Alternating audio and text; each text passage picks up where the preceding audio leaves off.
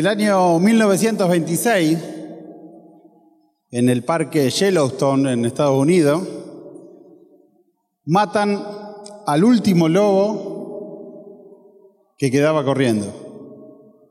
Por fin pudieron sacarse de encima el problema, el miedo y todo lo que no lo dejaba dormir tranquilo. Y ese mismo día hicieron una fiesta porque por fin se habían terminado todos los problemas.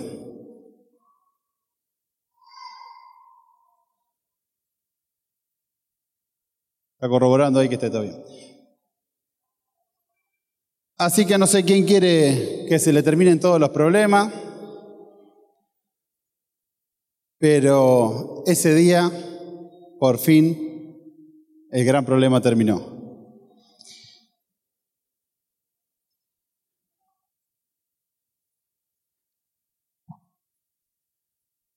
Así que hoy vamos a hablar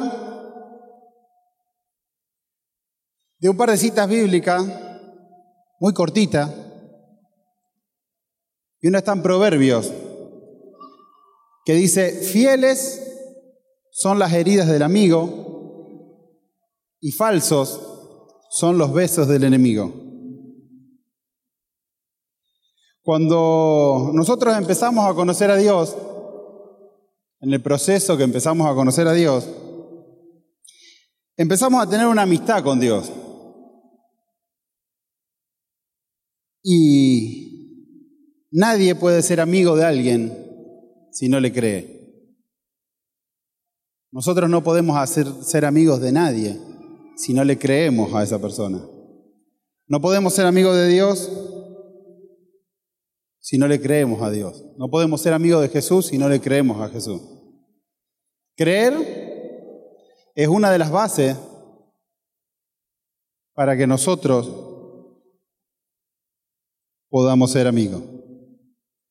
Pero en Proverbios 27 dice, fieles son las heridas del amigo. Entonces Proverbio nos enseña que está la posibilidad de que el amigo te lastime. Y aunque a veces no entendemos, y aunque a veces es difícil, yo recuerdo varias veces pero hay una puntual, pero recuerdo varias veces donde Dios me golpeó, me tumbó, y como Abraham, salí, Abraham sale rengo de la pelea con Dios. Ojo, es lo mismo. Jacob, le cambié, eh, ya ando vengo los nombres de las prédicas, le cambio los nombres. Jacob sale rengo.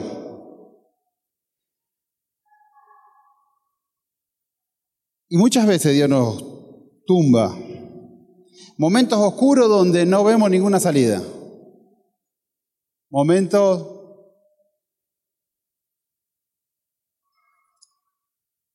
que por más que le creamos a Dios, por más que creamos en Dios,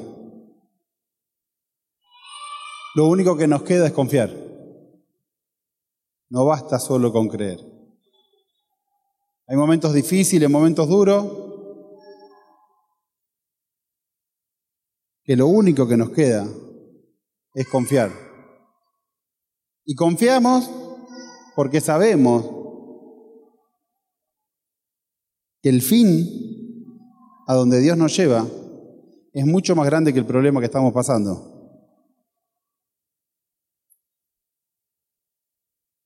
Si yo soy tu amigo, si vos sos mi amigo, mi amiga,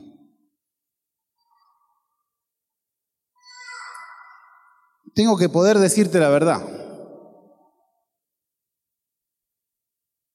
Tengo que poder decir, tengo que poder ser sincero. Tengo que poder decir lo que veo, lo que pienso, lo que creo. Si yo soy tu amigo, tengo que poder abrirme. Equivocado no, me tengo que poder abrir y decirte lo que quiero, lo que creo. Hay heridas fieles, hay heridas fieles del amigo, hay heridas que nos duelen,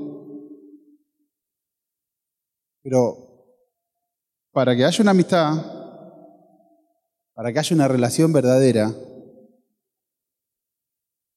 tiene que haber un trabajo, tiene que haber un tiempo. Y toda relación necesita tiempo y toda relación necesita esfuerzo. Y toda relación sana necesita que crezcamos juntos. Si soy tu amigo, no te lastimaría por diversión, no te lastimaría solo para verte sufrir. Generalmente uno lastima para proteger al otro. Imaginemos que tu hijo chiquito va corriendo en la calle, cruza y no ve que viene un auto. Y lo único que llegas a hacer es salir corriendo, empujarlo para que el auto no lo choque. Tal vez se raspe, tal vez se lastime, pero siempre va a ser mucho menor ese golpe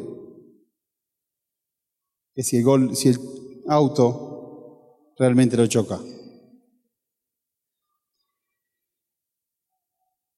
Prefiero que llores un ratito, prefiero que sufras un ratito y no que te choque el auto. Me encanta porque veo las caras desde acá y ninguno se esperaba de que le esté hablando de un tema así. Pero nosotros tenemos que tener en claro y diferenciar bien lo que son los problemas del resultado. Generalmente nosotros tenemos este, grandes problemas que nos enfocamos en el problema y nos hacemos parte del problema y nos hacemos carne con el problema y no lo enfrentamos. Y nos olvidamos de que el problema es parte de un proceso. Lo que René en el testimonio de recién decía, cuando, ¿cómo es el nombre? Luciana. Cuando Luciana decía, yo tengo epilepsia. Y René le decía, tenías. A veces nos hacemos parte del problema. Y en el proceso no vemos. Y nos olvidamos de a dónde Dios nos quiere llevar. Las curaciones, en el proceso de las curaciones, vamos a ver muchas veces que es común que en el medio hayan heridas. La Biblia nos dice que por tus llagas hemos sido sanados. Y nadie duda que por la llaga de Jesús hemos sido sanados. A veces creemos que Dios no va a usar sus heridas para sanarnos. A veces creemos que hay un proceso en el medio. La verdadera curación, el precio de la curación, está atrás de la herida. Si vos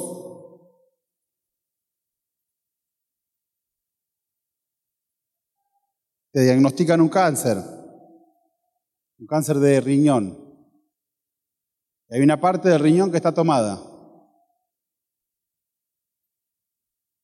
Te hacen todos los estudios y el médico dice, si sacamos esa parte, va a estar sano. Y en un proceso, tal vez doloroso, molesto, incómodo, te van a herir, te van a abrir, van a sacar ese cáncer. Y después, vos estando en la cama, herido, hinchado, molesto, dolorido, viene el médico y te dice, la operación fue un éxito. Y vos estabas mejor hace dos días atrás. Pero la, operación en realidad fue un éxito. Este momento que estás pasando ahora es un momento para que tu sanidad se dé. Muchas sanidades vienen después de las heridas. Por tus llagas hemos sido sanados. Dios siempre tiene un proceso. Siempre. Hay veces que hablamos siempre y predicamos siempre de lo que viene después del proceso. Pero si nosotros esquivamos ese proceso, si nosotros esquivamos ese problema, si yo digo, no me voy a operar porque no quiero pasar esos días de molestia, no me voy a operar, estoy esquivando lo que me va a sanar. Hay un proceso que si no nos animamos a enfrentarlo, puede ser que no lleguemos al lugar donde Dios nos quiere llegar. Si no identificamos cuáles son los verdaderos problemas, si no identificamos qué es, cuál es la voluntad de Dios y a dónde nos quiere llevar, puede ser que cada vez que entremos en un proceso que Dios nos quiere cambiar, salgamos huyendo de ese lugar y volvamos a estar siempre en el mismo lugar donde empezamos. Hay momentos que aunque parezca malo, y aunque parezca difícil, hay que entrar en ese proceso donde Dios nos quiere llevar. Y ahora voy a volver al principio. En 1926, lo voy a leer porque no me quiero perder los detalles. En 1926, un disparo mataba el último lobo que quedaba vivo en Yellowstone. La alegría era generalizada, pero el lobo no era lo único que se iba. El ecosistema acababa de perder a quien mantenía el equilibrio, la gran especie clave. Los arces y los ciervos ahora podían moverse por todas partes y comer hasta saciarse sin ningún miedo. Pese a los intentos por controlar la población de herbívoros, los sauces, los pequeños álamos y los arces empezaron a sufrir cada vez más presión. Los arándanos, las grosellas, los escaramujos y otros arbustos empezaron a desaparecer. El trébol, el diente de león, fundamentales para el suelo y todas las herbáceas, empezaron a desaparecer después. Demasiados herbívoros comiendo por demasiado tiempo en un mismo sitio. El número de flores y de semillas se fue reduciendo año tras año, diezmando las poblaciones de insectos, pájaros y pequeños mamíferos, por lo que las poblaciones de zorros, tejones, comadrejas y rapaces fueron cayendo también. Los castores perdieron sus, sus sauces, perdieron su alimento de invierno y desaparecieron casi por completo del parque. Al no estar los castores, no estaban sus presas. Y cada vez menos sauces.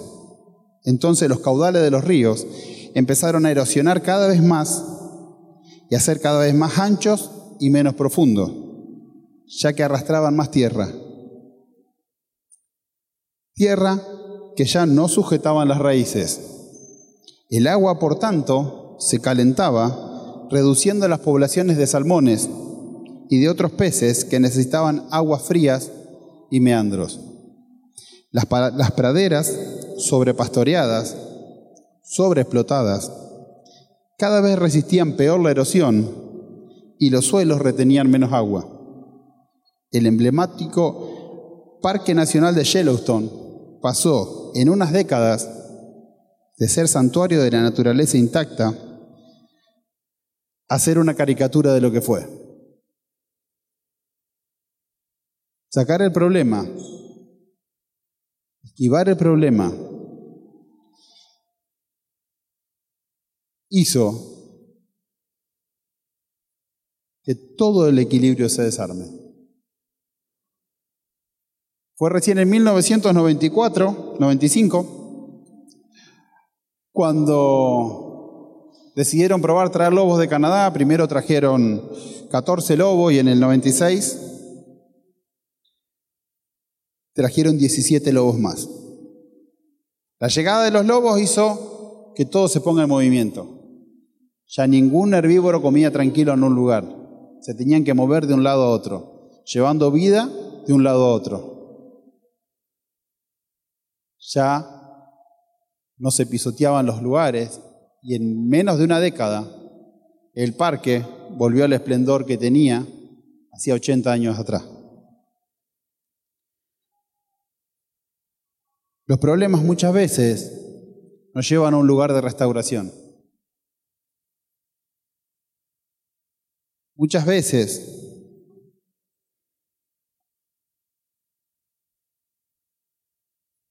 los problemas hacen que nos movamos. Muchas veces los problemas hacen que nos pongamos de rodillas y oremos, cosa que sin problemas nunca hubiésemos hecho.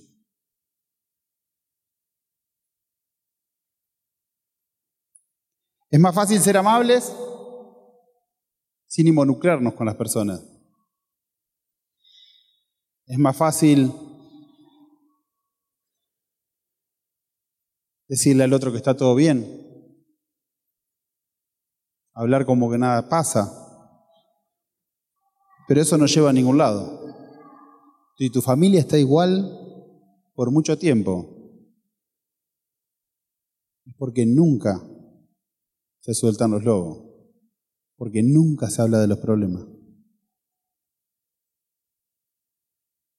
Fieles son las heridas del amigo, fieles son las heridas del que te quiere. Meterse en el problema y enfrentar el problema por una persona que te ama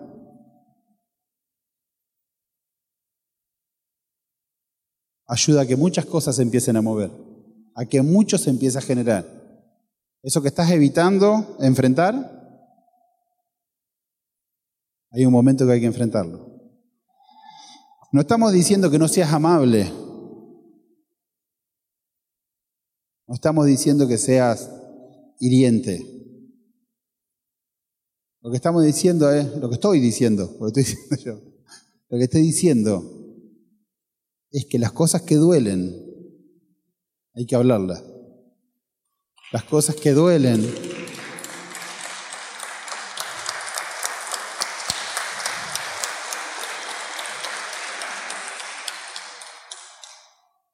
hay que enfrentarlas. Muchas veces fuimos débiles y no quisimos enfrentar los problemas. A Marcelo lo tengo de hijo porque lo nombro en todas las prédicas, lo nombro a Marcelo. Marcelo un día tuvo que tomar la decisión de enfrentar el problema. Y estaba en una oración adelante, no sé en qué iglesia ya que fue, en cuál iglesia, en Sagrado Corazón, y Marcelo venía a orar por la mujer, y René le dijo que tenía que cambiar su voz. Y él se animó a tomar el problema y se animó a enfrentarlo y se animó a caminar. Para sanar al mundo, Dios mandó a Jesús a que sea herido en una cruz. Y el mismo Jesús no quería ser herido. Y necesitó mucho valor y mucha oración para enfrentar esa cruz.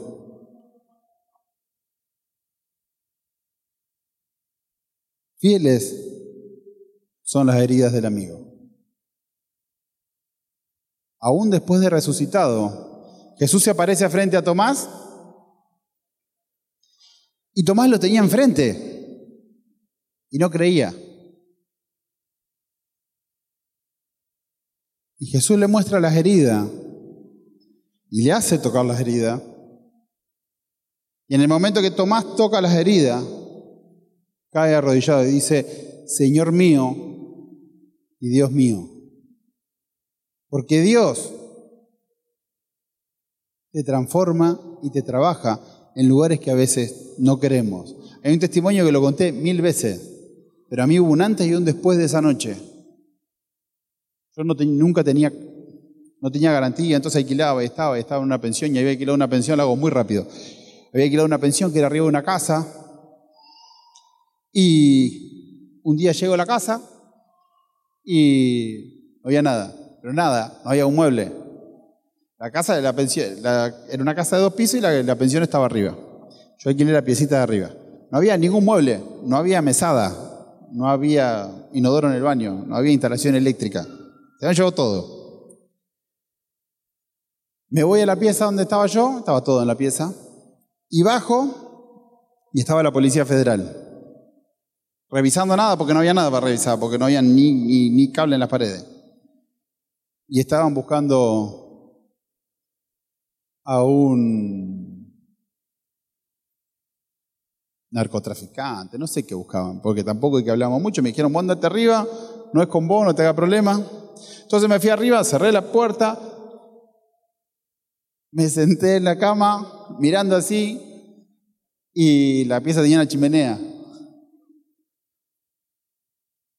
¿Y qué más puede pasar? Dije. Y estoy sentado así y de golpe empiezan a aparecer murciélagos por la chimenea, pero cientos de murciélagos. No, dos, tres, diez, veinte, cientos. La tapé con un cartón, le metí todo cinta y me fui a la cama y me puse a orar. Y fue la única vez que oré toda la noche, empecé a las ocho de la noche y terminé el otro día. Y después de esa noche, después de esa crisis, después de ese dolor, conseguí casa y nunca más tuvimos problema para conseguir casa. Y nunca más creímos que era un problema. Porque cuando vos pasas la crisis, cuando vos pasas el dolor, la bendición que viene atrás siempre es mucho más grande.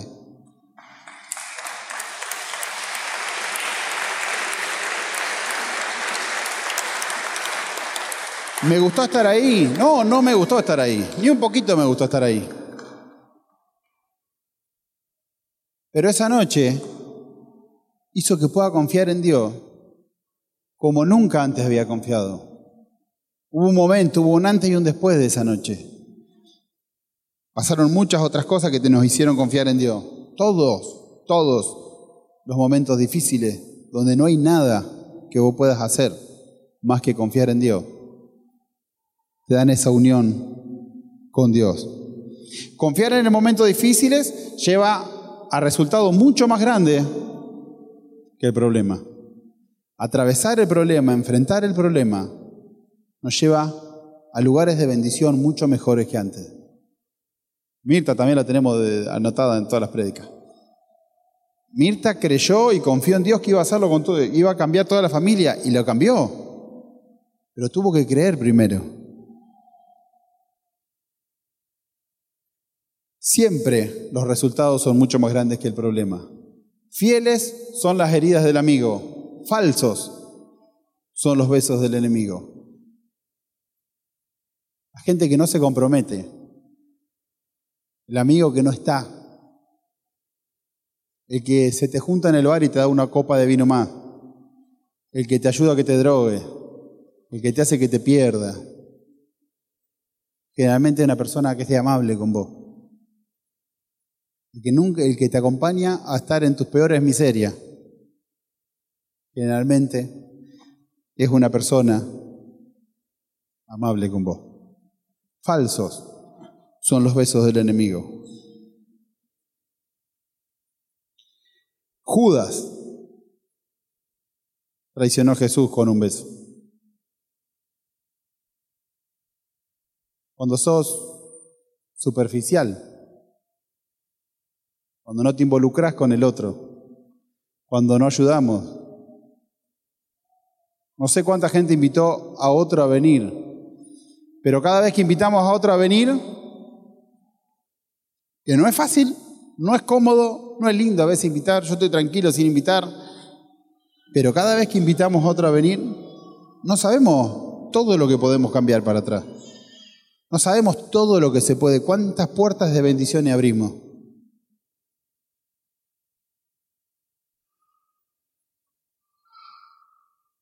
Si ves que me pierdo, si ves que alguien de tu familia se pierde, no podés dejarlo caer por ser amable, por no ir al choque, por no confrontar.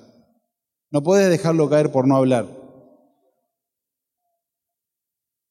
Si me amás, me ayudás a salir de donde estoy. Si te amo, te tengo que ayudar a salir de donde estoy, soltar los lobos para que todo se empiece a mover, para que nada quede estático, para que nada se pierda para que no me reúne solo. Por eso es importante confiar en Dios cuando duele. Confiar en Dios en los momentos que no nos gusta pasar. Creo que la prédica que he visto las caras más raras de todas las prédicas, porque siempre hablo de cosas por ahí un poco más positivas que esta.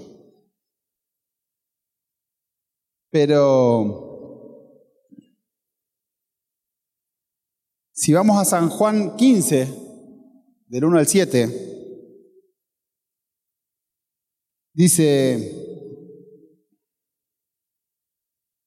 yo soy la vid verdadera y mi padre es el viñador. El padre corta todas las ramas unidas a mí que no dan fruto y poda todas las que dan frutos para que den más frutos. Ustedes ya están limpios gracias a las palabras que le he comunicado. Permanezcan unidos a mí como yo lo estoy a ustedes. Ninguna rama puede dar fruto por sí misma sin permanecer unido a la vid. Y lo mismo les, les ocurrirá a ustedes si no están unidos a mí. Dios nos pide que tengamos una relación con Él, que estemos unidos a Él.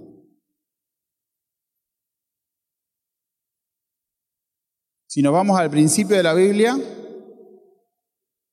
la Biblia en el Génesis nos dice, el primer mandamiento de Dios nos pide que demos fruto.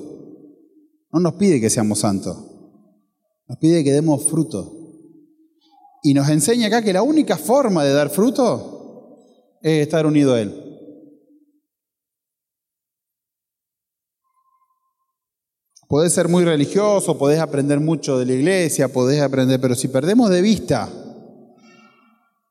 al Dios de los milagros, si podemos de vista al Dios que perdona, si perdemos de vista al Dios que restaura, podemos perder esta unión que es la que nos lleva a dar fruto. Dice que el Padre corta todas las ramas que no dan fruto, pero poda las que dan fruto.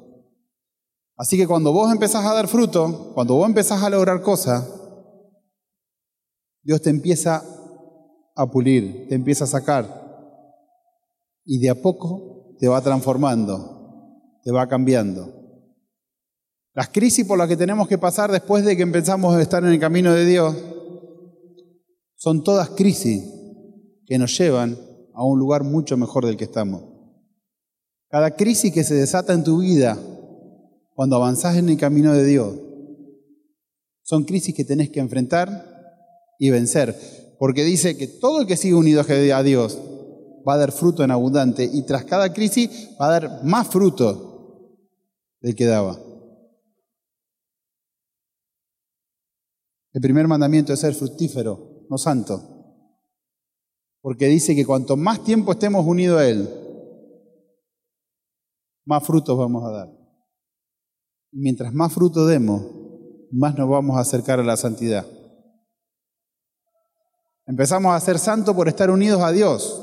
No empezamos a ser santos por algo que hacemos nosotros. Pero estamos obligados a dar fruto. Estamos obligados a que todo el que nos rodea crezca, a que todo el que está al lado nuestro esté mejor. El Papa hoy decía, ayer decía, que en redes sociales tenemos que ser los que alienten. Hay un mundo que critica y que cuenta que está todo mal. No importa en el país que esté, dice, todos están diciendo que está todo mal. Y nosotros tenemos que ser la voz que diga que no es verdad. Tenemos que ser los que alientan, los que levantan en la verdulería, en la panadería, en las redes sociales, en la iglesia, en tu familia, con tus vecinos. Tenemos que ser la voz que aliente, la voz que dé fruto. Aún pasemos lo que pasemos nosotros. En los momentos de mayor presión, sacamos lo mejor de nosotros. En los momentos de mayor presión es cuanto más sinceros somos en la oración. En los momentos de mayor presión es cuando sale lo mejor de cada uno. Confiados y unidos. Confiados en el momento de la tormenta, confiados en el momento del dolor,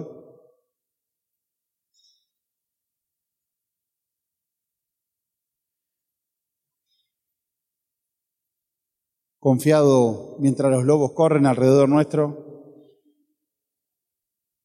y haciendo la voluntad de Dios. No es fácil,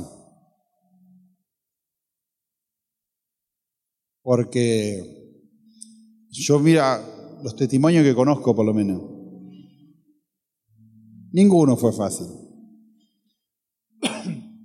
Ninguno que peleó en serio, y ganó en serio, fue fácil. Yo miro lo que ha pasado Mayra y no quisiera estar en ese lugar. Pero hoy no la mueve nadie. Porque después de la victoria no te mueve nadie. Vamos a algo mucho más básico. Yo cuando compré el primer auto me parecía una, muy difícil. Cuando compré el segundo, hoy no lo veo difícil. Hoy no me parece algo difícil. Tal vez no tenga la plata, pero no es difícil lograrlo. Cuando vos empezás a lograr y empezás a dar fruto, las cosas empiezan a ser más fáciles. No me hubiese gustado estar en el lugar de Andrea y Charlie. Presentarte el juez, a ver que te den a tus hijos, porque ya eran sus hijos. Hubo una lucha larga, y una poda tras poda tras poda, y confiar y volver a confiar y volver a confiar. Pero el fruto al final siempre es más abundante. Si en medio de la tormenta, con los lobos corriendo, cuando todo te molesta, Seguís confiando. No te separás de este Dios que da la vida. No te separás, sino que te aferrás cada día más fuerte. Los frutos van a ser más abundantes. Y en San Juan 15, 7 dice, si permanecen unidos a mí y mis palabras permanecen ustedes. Si en este momento difícil, en el momento duro, en el momento que no queremos pasar, permanecemos unidos a Dios, conociendo lo que dice su palabra, conociendo lo que quiere de nosotros. Si permanecemos si no nos movemos, si no caemos, si permanecen unidos a mí y mis palabras permanecen en ustedes, pidan, pidan, no dice tendrán, dice pidan.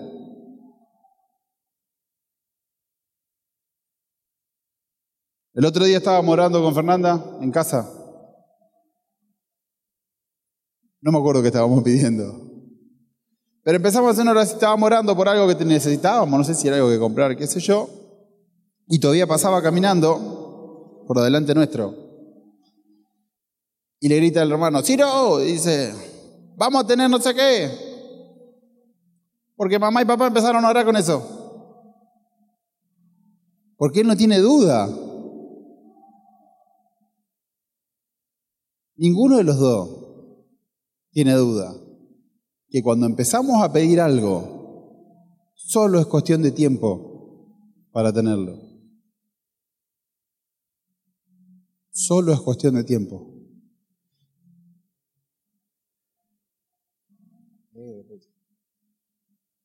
Está dando letra acá. En las vacaciones no nos íbamos a ningún lado en invierno. Y Ciro empezó a pedir y a pedir y a pedir que quería la nieve, que quería la nieve, que quería la nieve, que quería la nieve, y fuimos a la nieve. Si permanecen unidos a mí y mis palabras permanecen en ustedes, si no nos separamos de lo que Dios quiere, si permanecemos en el momento de la tormenta, si permanecemos en el dolor, si permanecemos en la crisis, pidan lo que quieran y lo tendrán. Pidan lo que quieran y lo tendrán. Y es claro, pidan, pidan lo que quieran. ¿Cuál es el límite de lo que quieran? ¿Dónde está el límite de lo que podés pedir? ¿Dónde está el límite? Lo que quieran, dice. Yo me paro en la obra a veces, y es grande la obra, ¿no? Miro la plata que hay, miro lo que hay que hacer, y hay algo que aprendí. Nunca voy a decir que eso va a costar terminarlo. Porque cuando miro y, no, y parece que no alcanza y miro todo lo que falta hacer, lo único que digo en voz alta, quiero ver cómo Dios nos va a sorprender. Quiero ver cómo nos va a sorprender.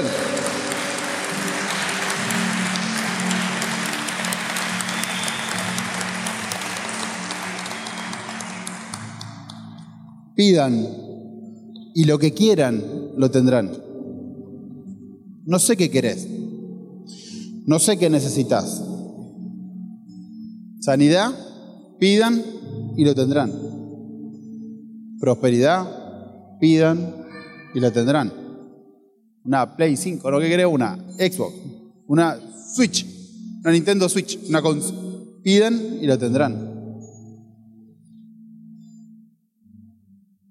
El tema es que vos podés tener hasta donde pedís.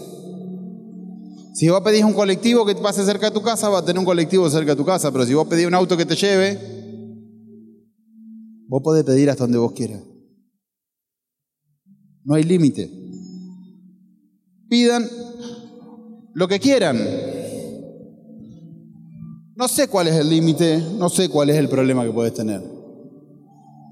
Pero yo en este momento me pondría de pie y empezaría a pedir al Señor qué es lo que necesitas. No pidas que te saque el problema. Pedí que pese al problema no pares de avanzar. Pese a todo lo malo que pase alrededor tuyo, nada te detenga. Dios nunca dijo que no iba a haber problemas. Tampoco dijo que te tenías que quedar a vivir en el problema pero lo tenés que pasar. Así que pidan, pidan en voz alta, adelante de todos, sin vergüenza, sin miedo, sin límite. Porque después de la tormenta te levantás con más valor. Y después de la tormenta te levantás más firme. Y después de la tormenta te levantás más seguro. Después de la tormenta te levantas más sabio, más valiente, más sano, más reflexivo. Después de la crisis, después del dolor, te levantás a un lugar al que nunca vas a volver. Pero no pidas que Dios no te quebrante en el medio. que Dios no te haga llorar. Porque va a haber un momento que lo único que te va a sostener es la gloria de Dios en el lugar donde estés. No sé cuál es el problema que trajiste, pero es el problema que vas a enfrentar y el testimonio que vas a contar.